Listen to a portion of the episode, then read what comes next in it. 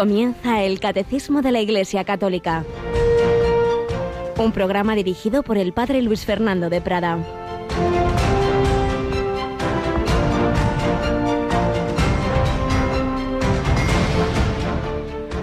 Acuérdate de Jesucristo. Es palabra digna de crédito, pues si morimos con Él, también viviremos con Él. Si perseveramos, también reinaremos con Él. Si lo negamos, también Él nos negará. Si somos infieles, Él permanece fiel porque no puede negarse a sí mismo.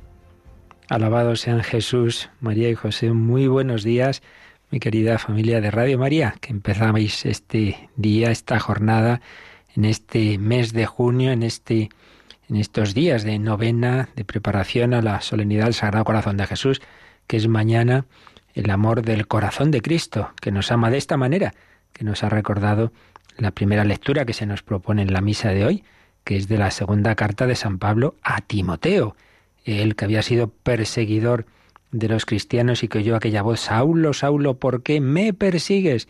Entendió que al perseguir a la iglesia, al perseguir a los cristianos, le estaba persiguiendo al propio Jesucristo.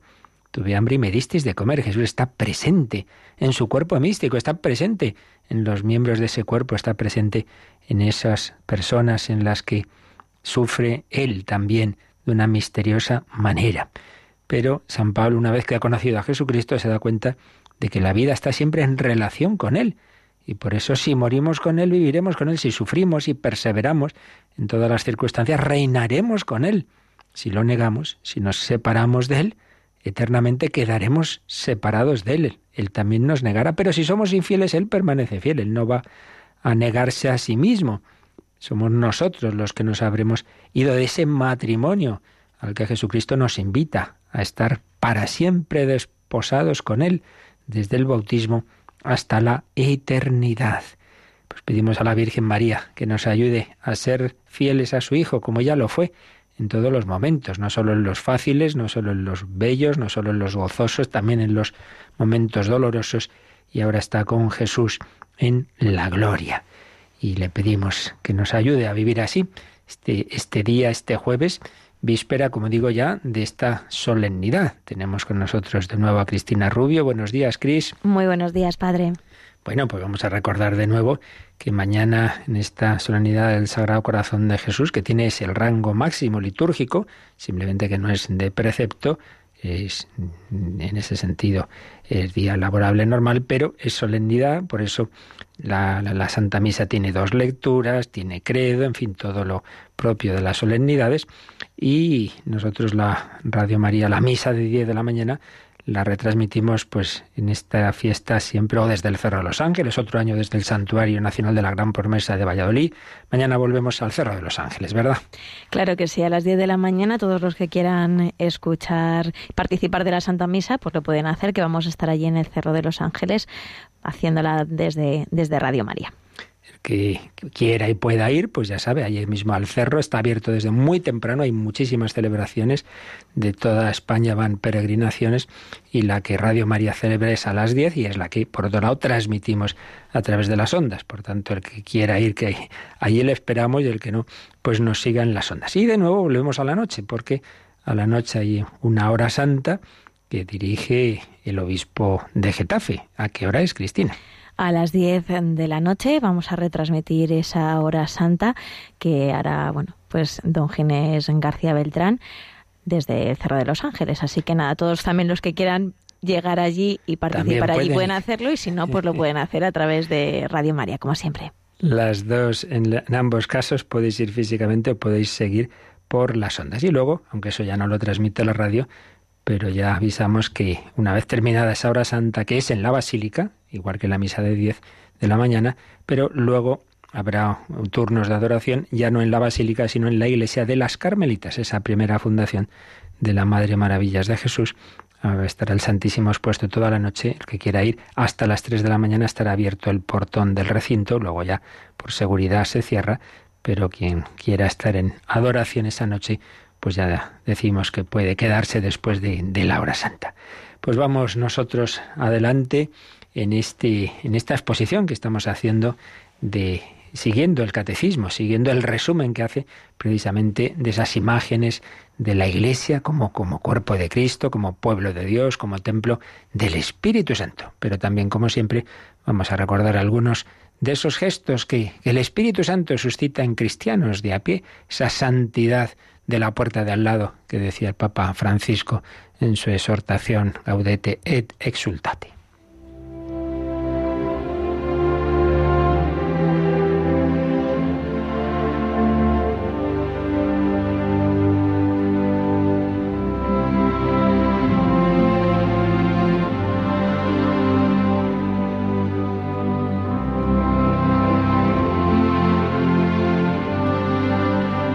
Y entre esos gestos de mucha gente buena que le gustaba referir al padre José Julio Martínez, más de una vez nos ha traído gestos de taxistas buenos, como también nosotros conocemos muchos en Radio María, los que saludamos muy cordialmente.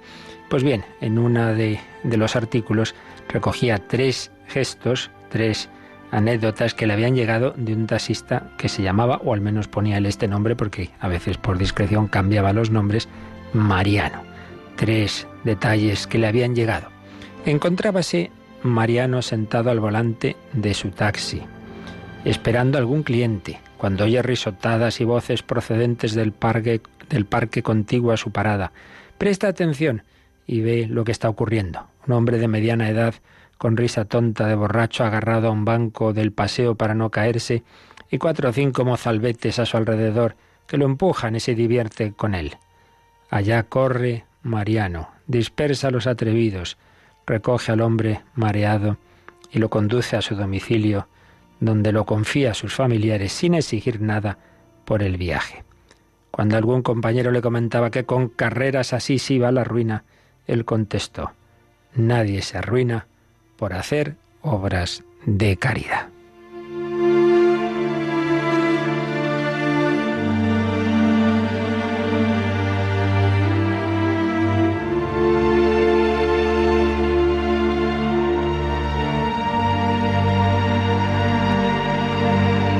Y otra de estas historias, la casa de Mariano está a las afueras de la ciudad, junto a una carretera vecinal por la que pasan algunos pobres la esposa de Mariano, tan bondadosa como él, atiende a todos los que llaman, les da cena caliente, les deja pasar la noche en el pajar. Un día ha preparado la mesa para una mendiga nada simpática por su poca limpieza y por la mala fama de su vida anterior. La ha acomodado en la silla, le ha servido el plato y la deja sola para que coma, mientras que ella se va a atender a otro pobre.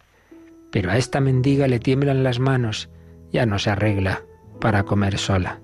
No importa, Ahí está Mariano, que se acerca, se sienta junto a ella y le va dando de comer, como una madre a su hijo, como el nieto más cariñoso, a la abuelita más limpia y agradecida.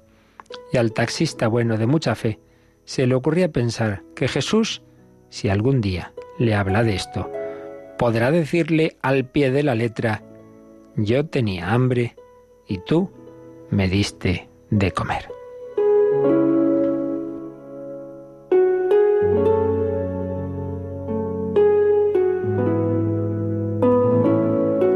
Tercer y último rasgo que recogió el padre José Julio, uno de los hombres que había acogido la esposa de Mariano, es Antonio, que no tiene trabajo y está muy enfermo, tan enfermo que se le declara tisis galopante y es preciso llevarlo con urgencia al hospital que dista 15 kilómetros. No hay ambulancia, pero ahí está el taxista bueno. Lo envuelve en mantas, lo acomoda en su coche y se dispone a trasladarlo. Un vecino le advierte que lleve las ventanillas bien abiertas, no sea que el enfermo tosa y se contagie. Mariano responde enseguida, estate seguro de que Dios no permitirá que yo quede contagiado por llevar un enfermo al hospital. Así era la fe del taxista bueno. Así debe ser la fe del cristiano bueno.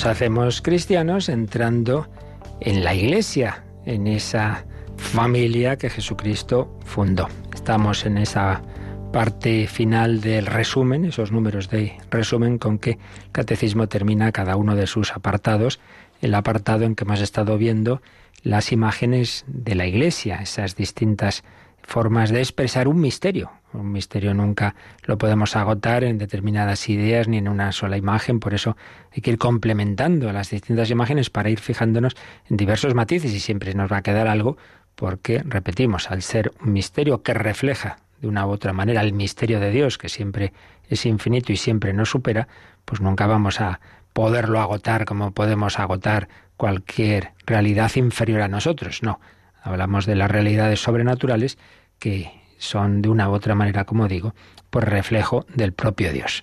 El Hijo de Dios hecho hombre, el misterio de Cristo, es Dios y hombre verdadero, es una persona con dos naturalezas, divina y humana, ha fundado la Iglesia, que también es divina y humana. Es humana, puesto que está formada por hombres, y en ella pues estamos los hombres con nuestras limitaciones, pero es divina, porque aparte de ser Él quien la ha fundado y quien la, la lleva, quien la guía, pues es el Espíritu Santo el, alma de esa iglesia, así como en un hombre vemos el cuerpo, pero no vemos el alma, que es realmente lo importante. Esas eh, actitudes, esos pensamientos, esas decisiones, esa voluntad de esa persona, pues está por encima de los instrumentos corporales de que se sirve, del cerebro, etcétera. Lo importante es ese espíritu que ha sido creado directamente por Dios. Pues también en la Iglesia vemos las personas, las instituciones, pero lo realmente importante es el Espíritu Santo, que se sirve del humano, por eso no hay que menospreciar nada. Jesucristo es Dios y hombre, la Iglesia es divina y humana, tiene una estructura sacramental, es decir, esto ya lo explicamos en su momento, lo que vemos es instrumento, es símbolo, por un lado signo, que nos hace pensar en, pero no solo signo, sino instrumento a través del cual Dios nos comunica su vida divina, es decir, su gracia. Bueno, pues hemos acabado ese apartado en que nos hablaba de esas imágenes, la Iglesia como pueblo de Dios, como cuerpo de Cristo y templo del Espíritu Santo, y estamos ya en esos números, digo, de resumen. Ayer vimos los dos primeros números, el 802 y el 803, dos citas bíblicas sobre ese pueblo de Dios, ese pueblo elegido, sacerdocio real, nación santa, que decía San Pedro, ese pueblo adquirido por Cristo Redentor, leímos esa frase de San Pablo a Tito, Cristo Jesús se entregó por nosotros a fin de rescatarnos de toda iniquidad y purificar para sí un pueblo que fuese suyo. Pero nos quedaba otro número sobre la Iglesia como pueblo de Dios, un número ya más detallado. Vimos también cómo precisamente la gran constitución dogmática del Vaticano II, la Lumen Gentium, después de hablar del misterio de la Iglesia y antes de hablar de los diversos estados de vida, las distintas vocaciones que conforman la Iglesia, jerarquía, laicos y vida consagrada, tiene ese capítulo, el segundo capítulo, Lumen Gentium, es de lo común a todos nosotros. Todos los cristianos, en cualquier estado de vida, en cualquier vocación, todos somos miembros de ese pueblo de Dios. Pues bien, vamos a ver ahora cómo el número 804 del Catecismo nos habla de ese pueblo de Dios y cómo entramos a formar parte del mismo. Lo leemos, Cristina, 804 se entra en el pueblo de Dios por la fe y el bautismo. Todos los hombres están invitados al nuevo pueblo de Dios, a fin de que en Cristo los hombres constituyan una sola familia y un único pueblo de Dios. Así pues, ¿cómo se entra en este pueblo de Dios? Claro, es el pueblo de Dios, es el pueblo de Jesucristo, pues claro, obviamente se entra por la fe en Jesucristo.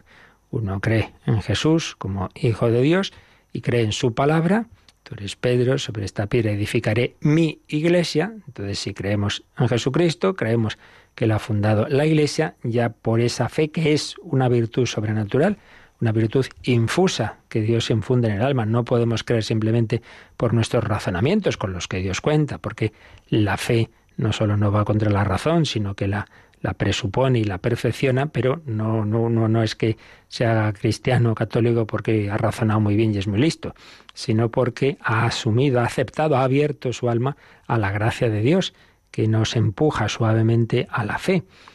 Esa fe es un don de Dios, entonces uno da ese paso, creo en ti, Jesús, Señor mío y Dios mío, y entonces pues creo en todo lo que tú me has dicho, creo en la Iglesia. Así pues, primer paso, primer dato fundamental para ser cristiano y para entrar en la iglesia es la fe. Pero por esa misma fe y por esa misma, esa misma confianza en las palabras de Cristo que nos ha dicho, que dijo a los apóstoles, id al mundo entero y bautizad, haced discípulos y bautizadlos en el nombre del Padre y del Hijo y del Espíritu Santo, o que dijo a Nicodemo, hay que nacer de nuevo, hay que nacer del agua y del Espíritu Santo. Pues eh, sabemos que precisamente esa fe culmina en una eh, entrada en ese pueblo de Dios que se hace a través de ese primer sacramento que es el bautismo. Por tanto, la fe y el bautismo me llevan a entrar en ese pueblo de Dios, lo cual implica también quedar incorporado vitalmente al cuerpo de Cristo. Porque ya hemos estado viendo en los días anteriores que son imágenes complementarias y pueblo de Dios nos muestra más el aspecto comunitario, social, exterior, visible de la Iglesia, en cambio lo esencial, que es lo invisible, que siempre es lo, más importante, se está expresado con esa otra imagen del cuerpo de Cristo. Quedó unido a Jesucristo, recibo su mismo espíritu, su misma vida, la Santísima Trinidad inhabita en mi alma, recibo esa marca sagrada que llamamos el carácter por el bautismo. Por tanto, se entra en ese nuevo pueblo de Dios que es continuidad y culminación del pueblo de Dios, de la antigua alianza, que tenía esas doce tribus, descendientes del gran patriarca Abraham, Abraham, Isaac y Jacob. Jacob, que se le cambia el nombre en Israel, tiene esos hijos, esas tribus, y todo ello va anticipando ese nuevo pueblo de Dios con doce apóstoles eh, que ha puesto a Jesucristo como fundamento de la Iglesia. A la cabeza de ellos Pedro, su sucesor el Papa, sucesores de los apóstoles, los, los demás obispos, etc. Ese es el pueblo de Dios en el que se entra por la fe y por el bautismo. Nos ha puesto después este número una frasecita de la Lumen Gentium del Vaticano II. Todos los hombres están invitados, invitados a este pueblo de Dios, a este nuevo pueblo de Dios. No es un... A veces hay grupos que directamente tienen, digamos, un sentido de bueno, aquí estamos nosotros, pero esto es para unos cuantos. Eh, un sentido exclusivista. No, no. La Iglesia es para todos, no es la religión de un determinado lugar, de una cultura. Eh, mire, hay religiones de África, religiones de Asia, religiones... Eh, no, no, es para todos. Hizo al mundo entero. Católica significa universal. Todos los hombres están invitados, invitados entrar en este nuevo pueblo de Dios. ¿Para qué? Para que en Cristo los hombres constituyan una sola familia y un único pueblo de Dios. Esto es muy importante. Fijaos, todos tenemos el mismo origen y todos estamos llamados al mismo destino. Venimos del amor de Dios. Nuestra herencia, nuestra, nuestro futuro es Dios. Señor, de quien venimos, nos invita a ir a Él. Lo que pasa es que, decía San Agustín, Dios que te creó sin ti, no te salvará sin ti. Nos ha dado la vida sin preguntarnos, pero si nos pregunta si queremos estar con Él. Por eso el destino final no solo depende de Él, depende de nosotros. Dios invita a todos los hombres a unirse a Él y a formar una sola familia, pero no obliga. Son esas parábolas que cuenta Jesús, por ejemplo, de ese rey que prepara un banquete para celebrar la boda de su hijo, invita a muchos y muchos no, no, no van y vuelve a insistir y venga a invitarles y no van, bueno, pues no van se quedan fuera del banquete. Pero el Señor, por su parte, ese es su plan, que formemos una sola familia, un único pueblo de Dios. Pero está importante la unidad y debemos ser conscientes de que es mucho más importante en esa visión de fe lo que une a los hombres que lo que los separa. Luego están las particularidades, tanto a nivel, diríamos, civil y cultural como eclesial. Pues sí, claro, es distinto ser español que ser chino. Sí, sí, pero, pero en lo esencial es lo mismo. Y por eso tener cuidado de no insistir demasiado en lo que nos separa, porque eso va contra ese plan de Dios. En lo esencial, todos los hombres y mujeres del norte y del sur, de una raza y de otra, somos iguales. Y lo que nos une es lo más importante.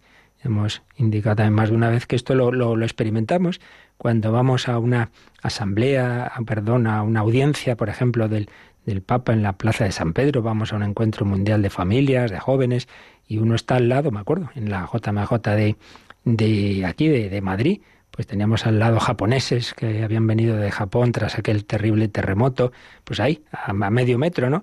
pues te sentías tan unidos a ellos que no conocías de nada, pues más que a otros españoles eh, contrarios a la fe, porque lo que más nos une es ese sentido, ese sentido de Dios, de Cristo. Estamos llamados a formar una sola familia. Y, esperamos y confiamos en que se cumpla algún día esta promesa de estas palabras de Jesús. Habrá un solo rebaño bajo un solo pastor. Ahora parece imposible, ¿verdad?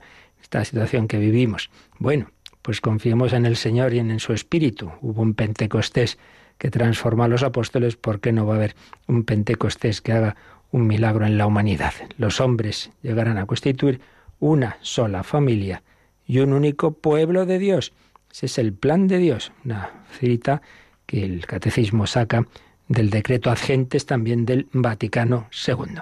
Así pues, este es el tercer número de resumen del Catecismo sobre la Iglesia como pueblo de Dios, que nos ha dicho que entramos en ese pueblo de Dios por la fe, por el bautismo, que todos los hombres estamos invitados a ello y de que el plan de Dios es que todos formemos una sola familia, un único pueblo de Dios. Luego, pues con sus peculiaridades de todo tipo, pero en que lo esencial va a ser, es común, la misma fe, el mismo credo, lo digamos en latín, en griego, en chino, me da igual el mismo credo, los mismos sacramentos, recibimos al mismo Jesucristo. Esta persona que está aquí a mi lado, que no conozco de nada, esta, esta niña china o ucraniana adoptada por esta familia y este abuelito que está acá, todos al mismo Jesucristo, la misma jerarquía, los obispos, el Papa, motivos de unidad, la misma madre, la Virgen María. Bien, pues antes de pasar al, siguiente número de resumen del catecismo, que ya nos habla de otra imagen, vamos a ver, Cristina, cómo ese catecismo para jóvenes que precisamente entregó de regalo el Papa Benedicto XVI en la JMJ de Madrid, vamos a ver cómo expone con lenguaje más juvenil esta, esta imagen de la Iglesia como pueblo de Dios. Y para ello cogemos el Yucat, el número 125, 125. Yucat tiene siempre una pregunta, una primera respuesta como lo más esencial y luego un desarrollo. La pregunta del 125 es, ¿qué es lo que hace único al pueblo de Dios? ¿Qué responde el Yucat? El fundador de este pueblo es Dios Padre, su líder es Jesucristo, su fuente de energía es el Espíritu Santo, la puerta de entrada al pueblo de Dios es el bautismo, su dignidad es la libertad de los hijos de Dios, su ley es el amor. Si este pueblo permanece fiel a Dios y busca ante todo el reino de Dios, transforma el mundo. Pues como veis, con un lenguaje juvenil, con palabras no tan teológicas, ¿verdad?, como en el catecismo, pero bueno, viene a decirnos lo mismo. Nos ha dicho que, en último término, el fundador de este pueblo es Dios Padre, Dios Padre. Luego, con una palabra así juvenil, dice su líder es Jesucristo, su fuente de energía el Espíritu Santo. Bueno, con unas palabras otras viene a decirnos en definitiva que es la Santísima Trinidad, Santísima Trinidad quien ha creado, quien forma, quien guía, quien alimenta este pueblo. La segunda idea es cómo se entra en este pueblo, pues justo lo que hemos visto en el catecismo, la puerta de entrada al pueblo de Dios es el bautismo. Pero luego añade otros aspectos que ya vimos en su momento, y, pero que obviamente el resumen del catecismo no va a volver a decir todo lo de antes, que añade aquí el Yucat bueno, pues que la dignidad que tenemos en común todos los miembros de este nuevo pueblo es la libertad de los hijos de Dios. ¿Y cuál es nuestra ley? ¿Cuál es nuestra constitución? El amor. Y si este pueblo permanece fiel a Dios y busca ante todo el reino de Dios, transforma el mundo, porque no es un pueblo simplemente para que entre nosotros nos llevemos muy bien, sino con una misión, con una misión. Y luego desarrolla todo esto un poquito más el Yucat hablando de, de cuál es esa misión. Podemos, por tanto, Cristina, seguir leyendo el 125. En medio de todos los pueblos de la tierra existe un pueblo que no es como ningún otro, no se somete a nadie, solo a Dios, debe ser como la sal que da sabor, como la levadura que lo penetra todo, como la luz que aleja las oscuridades. Quien pertenece al pueblo de Dios debe contar con entrar en contradicción abierta con las personas que niegan la existencia de Dios y desprecian sus mandamientos. Pero en la libertad de los hijos de Dios no hay que tener miedo a nada, ni siquiera a la muerte. Bueno, pues muy bello este desarrollo que hace aquí este 125 del Yucat. Por un lado nos dice que es un pueblo peculiar, no es como ningún otro, no es que haya españoles, franceses, italianos y católicos, no, no pueblo de Dios está formado por personas de todas las naciones y ojalá llegue un, día en que sean, pues eso, todo, todos unidos en él, pero es otro, otro nivel distinto al de esas peculiaridades nacionales, raciales, etcétera. Es un pueblo muy específico. Es un pueblo, por otro lado, dice que no se somete a nadie, solo a Dios, solo a Dios. Claro, por eso mm, cuando llegan los estados, los poderes totalitarios que pretenden que la última palabra sea del poder político por encima de la conciencia, por encima de Dios, surgen los choques que dan lugar siempre al martirio, desde la primera persecución hasta las que ahora mismo están ocurriendo, porque ya lo dice San Pedro, cuando empiezan ya los líos que recogen los hechos de los apóstoles, hay que obedecer a Dios antes que a los hombres. Entonces, cuando los poderes sean políticos o sean, sin llegar a tanto, pues esos tus compañeros de, pandilla, de trabajo, de, de aquí y de allá, que, que te atacan, pues, pues ya lo sabes, Dios es el primero, hay que obedecer a Dios antes que a los hombres. Pero lo que hay que intentar es, pues en medio de, de, de donde uno está, en donde uno vive, pues ser como la sal, como la luz, como la sal que da sabor, como la levadura que lo penetra todo, como la luz que aleja las oscuridades hay que ponerse nerviosos, hay que ser conscientes de que hoy día, como al principio de la historia de la Iglesia, estamos, digamos, en una situación de, minoría y, entonces en esas situaciones es fácil caer en tentaciones. Tentación de encerrarnos en nosotros mismos, todo está muy mal, entonces aquí encerrados, calladitos, que nos dejen vivir por lo menos, hombre, pues a veces no habrá más remedio, pero, pero no es la, no debe ser la tónica general.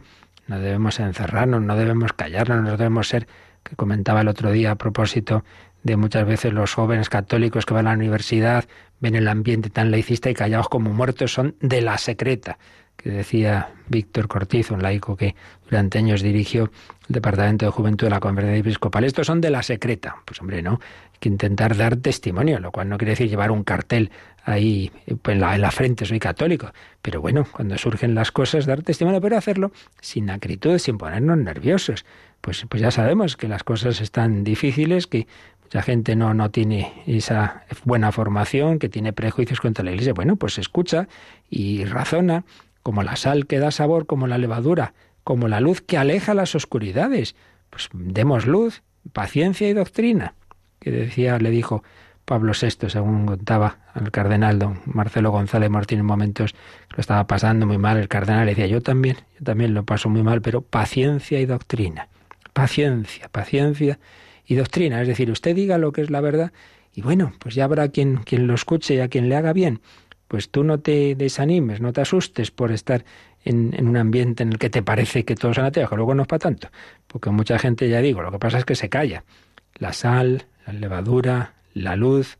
Quien pertenece al pueblo de Dios debe contar con entrar en contradicción abierta con las personas que niegan la existencia de Dios y desprecian sus mandamientos. Pues sí, sí, hoy día, después de siglos de, de, de destilado de unas ideologías y de una cultura laicista y anticristiana, pues, pues es lógico que en general hoy día el ambiente sea esté en contradicción con lo que nos enseña el Evangelio. Bueno, pues no hay que asustarse, no hay que ser nerviosos, ha pasado siempre, en mayor o menor medida, en otras circunstancias. Hoy es verdad que de una manera muy fuerte, pero bueno, eh, como dicen los cursistas de cristiandad, Cristo y yo mayoría absoluta. Hay que ponerse nerviosos. Estamos con el Señor, pero eso no debe llevarnos, ya digo, tampoco una actitud de, autosuficiencia, mucho menos de, de, de, violencia, de crispación, no, no, con mucha paz, con mucha alegría. Por eso la última frase del Yucat es muy bella. En la libertad de los hijos de Dios no hay que tener miedo a nada, ni siquiera a la muerte.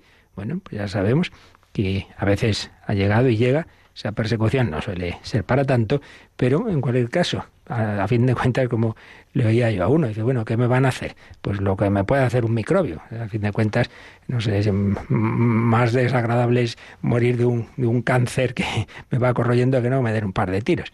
Y ya digo, en fin, tampoco es que sea para tanto en la mayor parte de los casos, pero bueno, eso ya depende de nuestro Señor. Lo que depende de nosotros es vivir con paz, con alegría, este pueblo de Dios en medio de este mundo en el que el tono general pues no es precisamente de, de fe, de esperanza y de caridad, pero para eso el Señor te ha puesto a ti, ahí en medio, como sal, como luz, el Hijo de Dios, que se ha hecho hombre, que ha formado este pueblo y que, como vamos a ver ahora en los siguientes números, eh, ha formado con él ese cuerpo místico, se ha desposado con la Iglesia. Cristo esposo, la Iglesia esposa, se une a la Iglesia como se unen los esposos en un solo cuerpo. Vamos a pensarlo un poquito y vamos a agradecer al Hijo Eterno de Dios que se ha hecho Cordero, que se ha desposado con la Iglesia y por tanto con cada uno de nosotros para darnos su vida, para darnos su amor.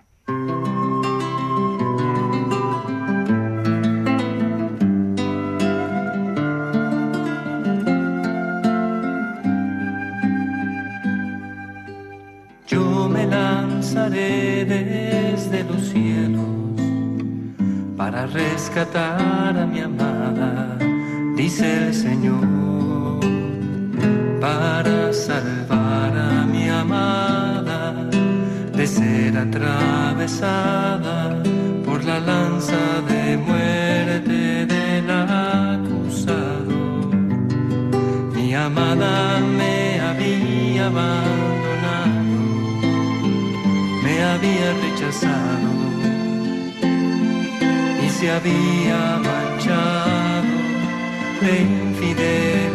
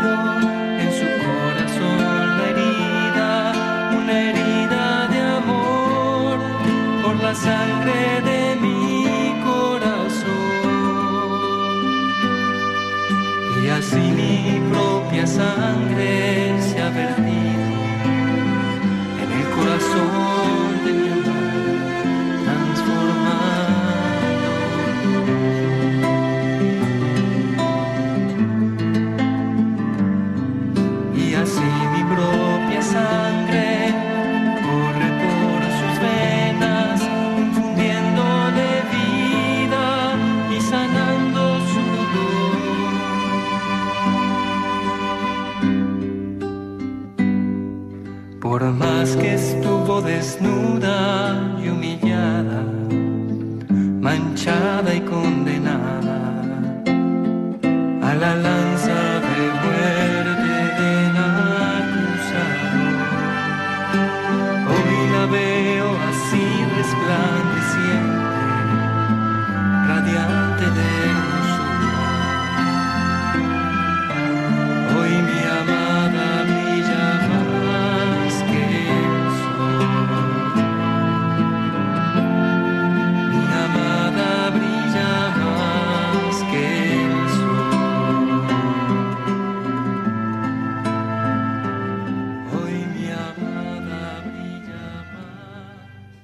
Están escuchando el Catecismo de la Iglesia Católica con el Padre Luis Fernando de Prada.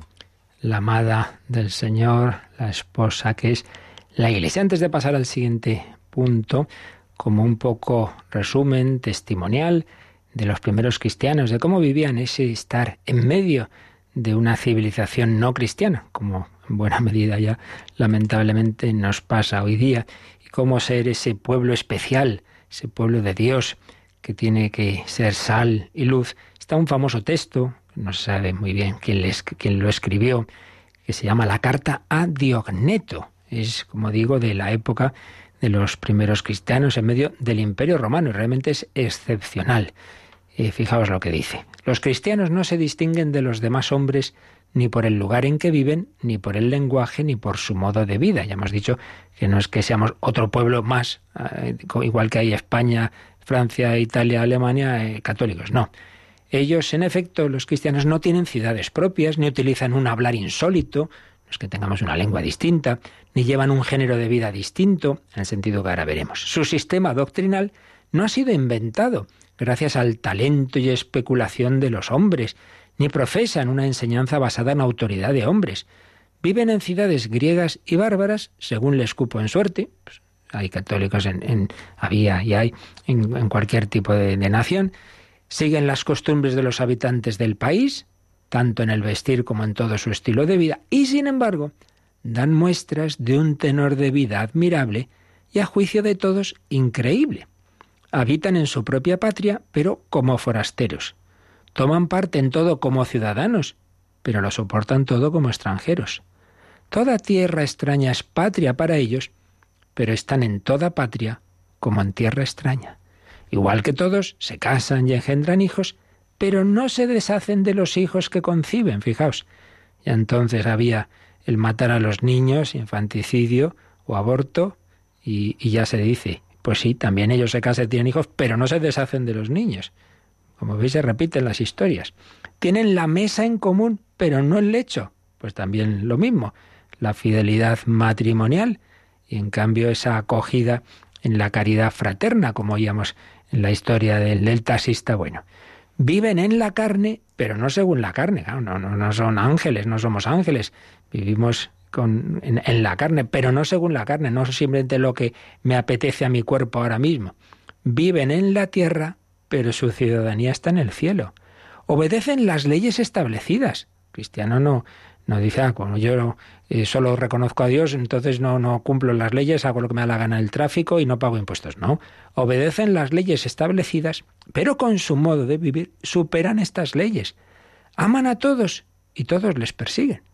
Fijaos, está hablándose de esos cristianos en el Imperio Romano, aman a todos y todos les persiguen. Bueno, muchas veces ocurre, y ahora no hablo de persecución sangrienta, desde luego, pero pues, cuántas veces eh, lo, he experimentado y me lo han contado pues eh, personas en la universidad o en el trabajo. No, pues si yo no he dicho nada, pero basta que sepa que soy católico, ala, ya todo el mundo contra mí.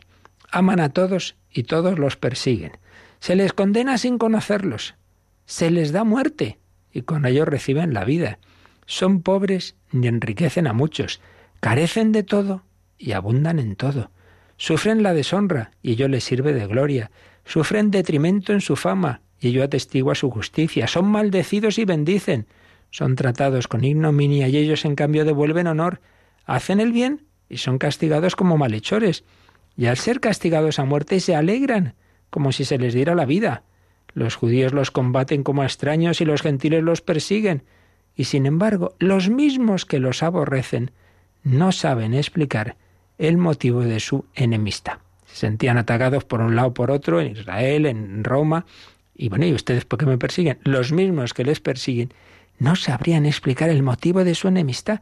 Es que hay algo satánico, que, que no se acepta la verdad y la belleza. Es como cuando una pandilla, pues unos chicos empiezan a malearse, empiezan a hacer maldades, y si otros de la pandilla no, pues ya les, les cogen ojeriza. Todo el mundo tiene que hacer el mal como yo, si no parece que me siento yo aquí. No, no, todo es lo mismo. Bueno, entonces si todo el mundo no hace en el mundo de hoy, si, si no hace todo el mundo lo mismo, al que no lo hace ya le miran extraño. Tú eres el otro día solo hay una persona, que tú eres muy rara. Tú, tú, todavía crees en la castidad, pero hombre, entonces ya, ya te tienen fichado. Entonces no saben explicar el motivo de su enemistad. Por decirlo en pocas palabras, los cristianos son en el mundo lo que el alma es en el cuerpo. El alma, en efecto, se halla esparcida por todos los miembros del cuerpo. Así también los cristianos se encuentran dispersos por todas las ciudades del mundo. El alma habita en el cuerpo, pero no procede del cuerpo. Los cristianos viven en el mundo, pero no son del mundo. El alma invisible está encerrada en la cárcel del cuerpo visible. Los cristianos viven visiblemente en el mundo, pero su religión es invisible. La carne aborrece y combate al alma sin haber recibido de ella agravio alguno, solo porque le impide disfrutar de los placeres, los placeres carnales. A la carne le apetece, venga, yo a seguir comiendo. Y el alma te dice que no, que no puede ser hombre, que te va a sentar mal. Entonces la carne aborrece al alma. Pues también el mundo, es una imagen, claro, también el mundo aborrece a los cristianos sin haber recibido agravio de ellos. ¿Por qué? Porque se oponen a sus placeres, porque dicen, no, esto no está bien. El alma ama al cuerpo y a sus miembros, a pesar de que ésta la aborrece. También los cristianos aman a los que lo odian. Esto es lo importante, que no respondamos al mal con el mal. El alma está encerrada en el cuerpo, pero es ella la que mantiene unido al cuerpo. También los cristianos se hayan retenidos en el mundo como en una cárcel. Pero ellos son los que mantienen la trabazón del mundo. El alma inmortal habita en una tienda mortal. También los cristianos viven como peregrinos en moradas corruptibles, mientras esperan la incorrupción celestial. El alma se perfecciona con la mortificación en el comer y beber. También los cristianos, constantemente mortificados, se multiplican más y más. Y termina con esta frase. Tan importante es el puesto que Dios les ha asignado, del que no les es lícito desertar. Puesto también, querido oyente cristiano, en medio de este mundo neopagano, y en tantos casos apóstata, estás puesto por el Señor. Tienes un puesto que Él te ha dado. No te es lícito desertar de tu puesto. Ahí es que esto es muy difícil. Con Jesucristo, con María, con el Espíritu Santo, todo es posible. Así pues, un cuerpo especial, un pueblo de Dios muy específico, un pueblo que a la vez es cuerpo de Cristo, que es lo que vamos a ver ya en el siguiente número de resumen del catecismo, que es el número 805. Vamos con el Cristina. La Iglesia es el cuerpo de Cristo. Por el Espíritu y su acción en los sacramentos, sobre todo en la Eucaristía, Cristo muerto y resucitado constituye la comunidad de los creyentes como cuerpo suyo. Pues bien, como ya hemos indicado antes brevemente y los días anteriores con detalle, son estas dos imágenes complementarias. La Iglesia es pueblo de Dios, vemos más el aspecto externo, el cuerpo que decía la imagen de Diogneto, y en cambio la parte más interior, el alma, es lo que se expresa con esta otra imagen. La iglesia es el cuerpo de Cristo. Eso no lo vemos. Yo veo aquí a estas personas, aquí en la misa, veo al sacerdote, lo que no veo es que todos estamos unidos en un cuerpo que llamamos, que llama San Pablo, el cuerpo de Cristo.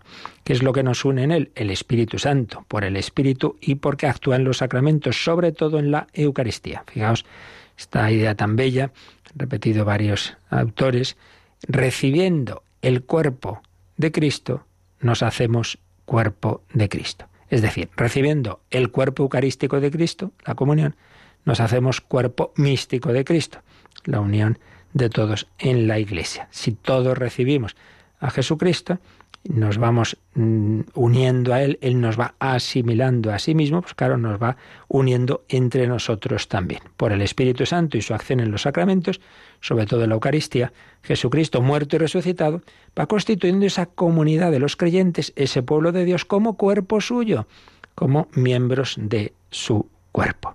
Vamos a ver cómo lo explica esto, cómo lo expresa juvenilmente el Yucat. Así que ahora nos vamos de nuevo al Yucat, al número 126, que hace esta pregunta. ¿Qué quiere decir que la Iglesia es el cuerpo de Cristo? ¿Qué responde Cristina?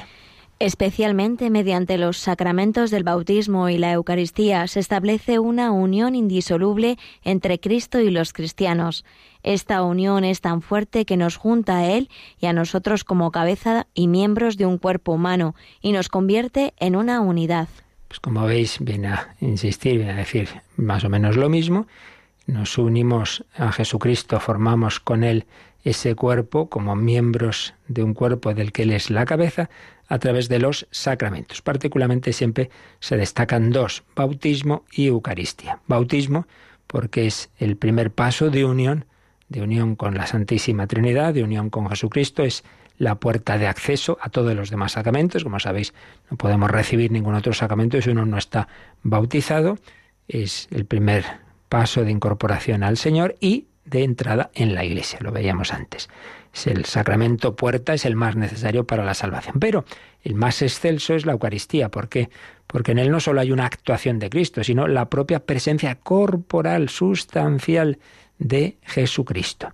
Ahí recibimos al propio autor de los sacramentos de una manera realmente admirable. No es un mero símbolo, no es que, bueno, pues esto me recuerda que Jesús instituyó, no, no, no es que me recuerda, es que está aquí el propio Jesucristo.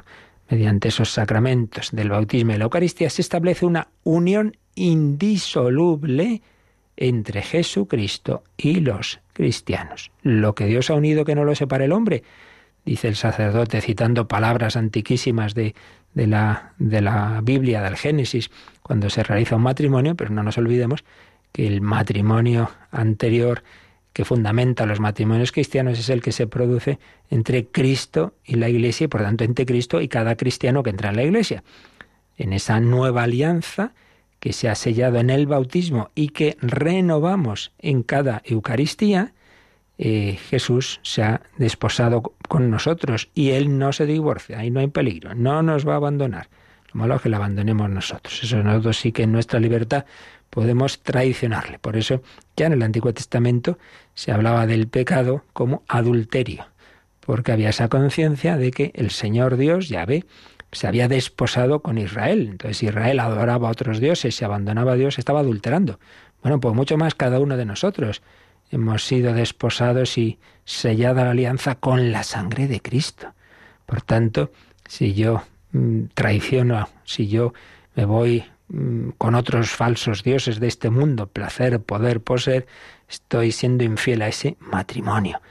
El Señor no me va a traicionar, Él permanece fiel, aunque nosotros seamos infieles, pero el Señor nos llama a ser también fieles a ese matrimonio, unión indisoluble. Y además, fijaos, que para toda la eternidad el Hijo de Dios seguirá siendo hombre. No es que, bueno, pues aquí treinta y tantos años en la tierra de hombre, luego ya, pues eh, ya, ya solo dejo en un rincón mi humanidad. No, no, no, no, para siempre.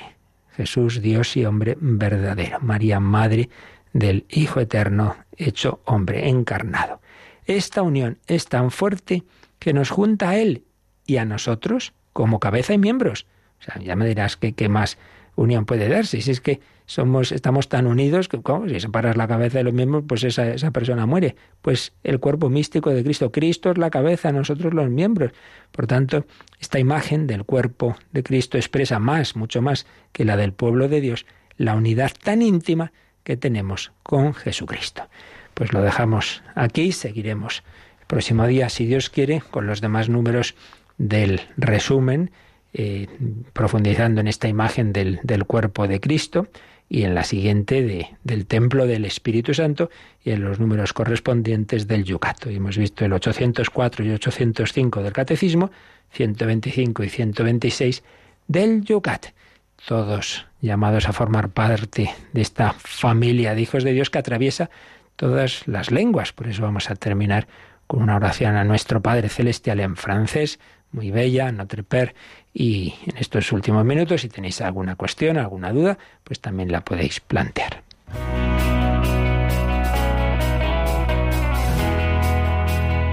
Participa en el programa con tus preguntas y dudas. Llama al 91005 9419. 91005 9419. También puedes escribir un mail a catecismo arroba radiomaria.es catecismo arroba radiomaria.es.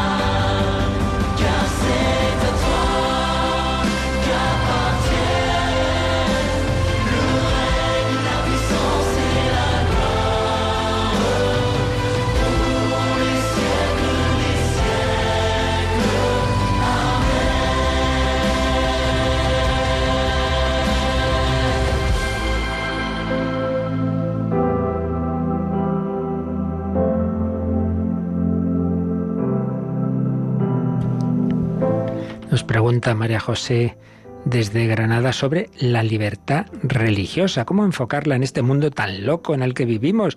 Por ejemplo, si alguien inventa una religión que admite el canibalismo, la pedofilia o cualquier otro disparate, atendiendo a que es parte de su religión, ¿qué, qué tenemos que hacer? Claro, para las religiones tradicionales está más claro. Muy bien, María José.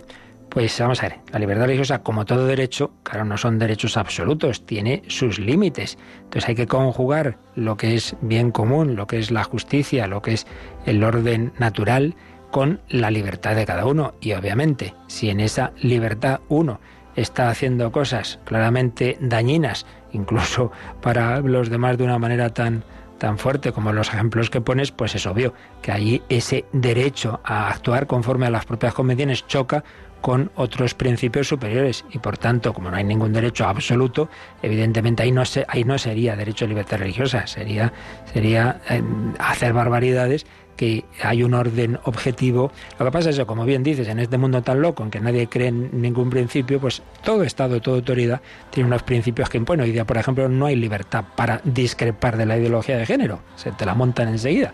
O sea, toda sociedad tiene principios que considera intangibles y desde la verdad es de donde que habría que hacer ese discernimiento. Pero bueno, a lo que respondes es que ningún derecho y tampoco el de la libertad religiosa, que en este caso estaría muy mal entendido, permite o da derecho, y valga la redundancia, a hacer o extender ese tipo de barbaridades como las que comentas. ¿Tenemos alguna llamada, Cristina? Sí, eh, la primera es de una oyente anónima y hace, bueno, dos preguntas. Eh, dice si tenemos la frase en el Evangelio, lo que Dios ha unido que no lo separe el hombre, mm. eh, ¿por qué se da en la Iglesia las nulidades matrimoniales? Y después también, eh, ¿por qué, bueno, en referencia a que el Papa concedió al sacerdote perdonar el aborto, ¿qué cosas pueden cambiar en la Iglesia? ¿Por qué mm. cambian esas cosas? No, no, vamos a ver. Primero, lo primero, las nulidades no es que se separe lo que estaba unido, la nulidad es que se demuestra que realmente parecía que se había dado un matrimonio y no había sido así. Por poner un ejemplo muy, muy sencillo, ¿no?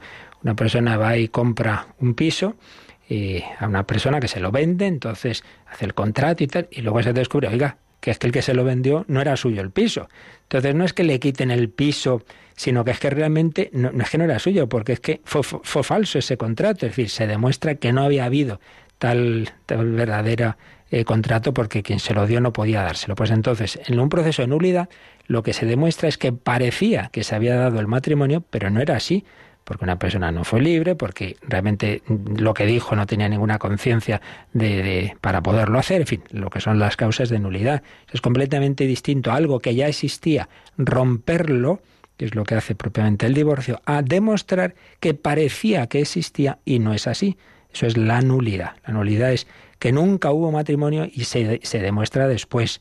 Mientras que en el, otro caso es que un, un, vínculo que existía se rompe o se pretende romper, por tanto es distinto.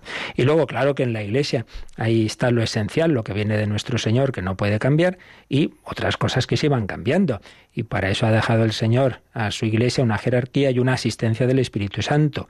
Lo que atares en la tierra quedará atado en el cielo.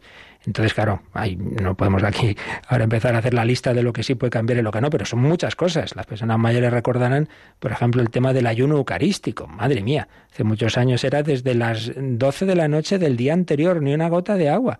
De ahí hasta llegar a una hora antes de la, de la comunión, menudo cambio, ¿no? Bueno, pues todo eso es accidental, aparece en un momento, se, se modifica, lo que llamamos los mandamientos de la Iglesia, pues claro, son de la Iglesia, que va viendo prudencialmente lo que parece más o menos indicado en una época. Todo eso puede cambiar. Papá no ha cambiado que sea pecado, deje de ser pecado el aborto. Lo único es que en un momento dado, si se, se ve que conviene eh, en este el momento que está viviendo el mundo, eh, recordar la gravedad del pecado del aborto, indicando que además quien lo hace con conciencia, sabiendo que, que tienes comunión, incurre en la excomunión y que para levantar la excomunión, al confesar, el sacerdote en principio debe, digo en principio, es que aquí habría que no, no puedo ahora detallar, ¿no? Tendría primero que recurrir al obispado para decir tengo que levantar una excomunión y ahora ese proceso se ha simplificado. Es un cambio realmente no es en nada esencial, no es ni que se deje de ser pecado ni que deje de haber excomunión, simplemente es la manera de levantarla. Entonces, bueno, cada caso pues hay que hay que ver pues lo que todo lo que lo que es esencial que no puede cambiar y lo que sí no no tiene que extrañarnos. Es la iglesia es divina y humana en lo divino no cambia en lo humano puede cambiar ¿Y cuál era la otra? A ver si nos da tiempo. Pues es de María de Ciudad Real. Dice, si una persona comete un pecado, se arrepiente y luego vuelve a cometerlo, ¿Dios le vuelve a perdonar? Hombre, claro, 70 veces 7. La cuestión está en que se arrepienta. Yo siempre pongo un ejemplo y con él terminamos rápidamente para que nos demos cuenta de la diferencia del arrepentimiento y propósito. Uno, mire, padre, que me he enfadado con mi hermano siete veces, voy a intentarlo, pero seguro que me volveré a enfadar, pero lo voy a intentar. Bueno, pues muy bien, se arrepiente, tiene propósito, pues 70 veces 7. Pero en cambio otro, padre, que he robado siete caballos. Bueno, con el de mañana serán ocho. Hombre, ese no tiene arrepentimiento ni propósito. Pero el que lo tiene, aunque recaiga 70 veces 7, el Señor ya conoce nuestra debilidad. Pero hay que luchar, hay que poner los medios y hay que rezar. Pues pidamos al Señor su gracia para vivir así este día. La bendición de Dios Todopoderoso, Padre, Hijo y Espíritu Santo, descienda sobre vosotros. Alabado sea Jesucristo.